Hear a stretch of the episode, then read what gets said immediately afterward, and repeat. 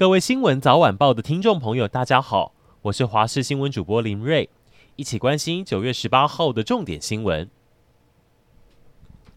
农业部长陈吉仲要到民进党团报告进口蛋争议，当中有二十项问题，其中一项关键报告曝光，被发现巴西蛋并没有涂蜡。对此，农业部次长陈俊记透过访问澄清，表示巴西蛋虽然没有涂蜡，但是采用喷膜方式，一样可以延长保存期限。不过，对比这两种保存方式，真正能够延长蛋的保存期限，关键其实在于冷链的技术。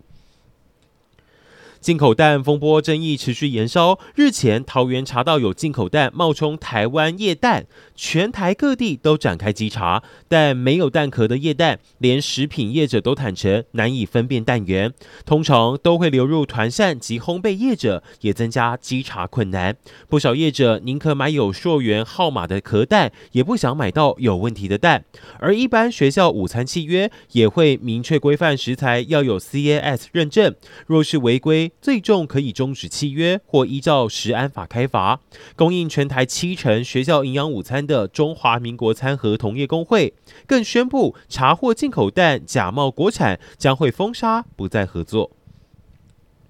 iPhone 15 Pro 正式亮相后，台湾将在本周五正式开卖。不过，有果粉参加发布会，发现15 Pro 系列疑似有两个大缺陷，像是手机的边框容易变色、留指纹等问题。Apple 眼下面对的争议，除了十五，还有十二系列，又被质疑是不是装置有辐射超标问题。除了法国禁卖，南韩现在是要求苹果公司要主动检测十二系列的四款手机，并且提出报告。